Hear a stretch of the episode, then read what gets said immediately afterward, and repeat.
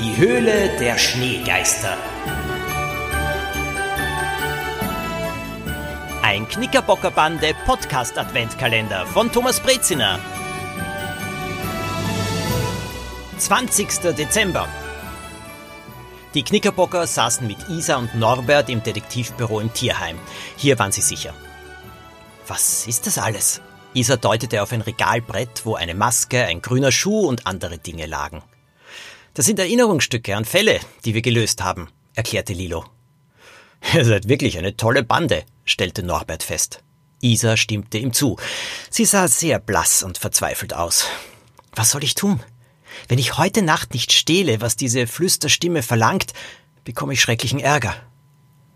Du hast noch keine Ahnung, wo du heute Nacht klettern und etwas stehlen sollst? fragte Lilo.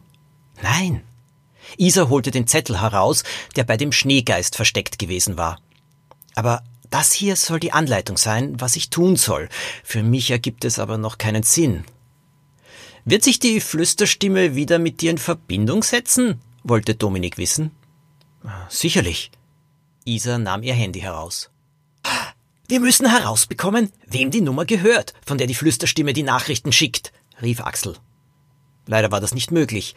Es war jedes Mal eine andere Nummer in einem anderen Land, irgendwo auf der Welt. Pling! Eine neue Nachricht war auf Isas Handy eingegangen. Mit zitternden Fingern tippte sie herum. Unbekannte Nummer. Sicherlich von der Flüsterstimme. Alle kamen näher.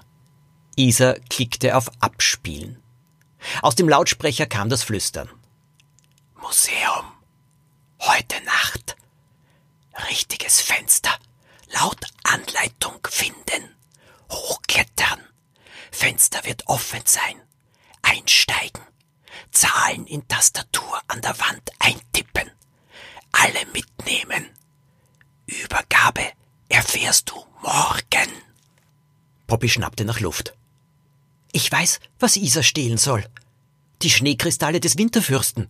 Jeder einzelne ist wertvoller als ein teurer Sportwagen. Ihr schossen viele Gedanken durch den Kopf. Die Alarmanlage muss abgestellt sein. Jemand lässt das Fenster des Saales unverschlossen. Dominik schnippte mit den Fingern. Die Flüsterstimme selbst. Es muss jemand aus dem Museum sein und den echten Diebstahl soll Isa dann machen. Was tue ich jetzt? wollte Isa wissen. Einbrechen, erklärte Lilo. Isa sah sie entsetzt an. Wir müssen die Leute entlarven, die dich zwingen. Wir bleiben aber die ganze Zeit über das Handy in Verbindung. Isa war mit Lilos Vorschlag schließlich einverstanden. Du bist in der Nacht beim Museum. Um 22.12 Uhr sollst du einsteigen. Das Fenster liegt im dritten Stock. Es ist das vierte von links. Lilos Plan lautete weiter so. Isa sollte alles tun, was die Flüsterstimme verlangte. Sie würde bald erfahren, wo sie die Beute übergeben sollte. Bei der Übergabe musste die Person auftauchen, die die Flüsternachrichten schickte. Dort konnte sie entlarvt werden. Poppy hatte kein gutes Gefühl bei der Sache. Sie wollte aber nicht wieder als ängstlich dastehen und verkniff sich deshalb etwas zu sagen. Am späten Nachmittag verabschiedeten sich die Knickerbocker von Isa und Norbert. Für Norbert ging es zurück in die Schneewelt, wo er Dienst hatte.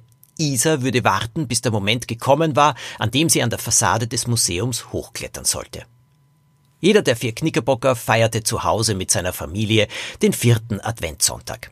Aber alle mussten ständig an Isa denken und das, was in der Nacht geschehen würde. Als es Zeit war, schlafen zu gehen, nahm Lilo heimlich ihr Handy mit. Sie stellte es auf lautlos und versteckte es unter dem Kopfkissen. Kurz vor 22 Uhr. In zwölf Minuten würde Isa durch das Fenster einsteigen. Hatte Poppy recht? Ging es wirklich um die Schneekristalle aus Juwelen? An Schlaf war für Lilo nicht zu denken. Dominik schickte eine Nachricht mit Fragezeichen, aber Lilo konnte ihm nichts sagen. 22.11 Uhr. Lilos Handy vibrierte. Sie nahm ab. Es war Isa. Ich bin zum Fenster geklettert, aber es ist geschlossen. Warte noch eine Minute, riet ihr Lilo. Sie legten beide nicht auf. 22.12 Uhr.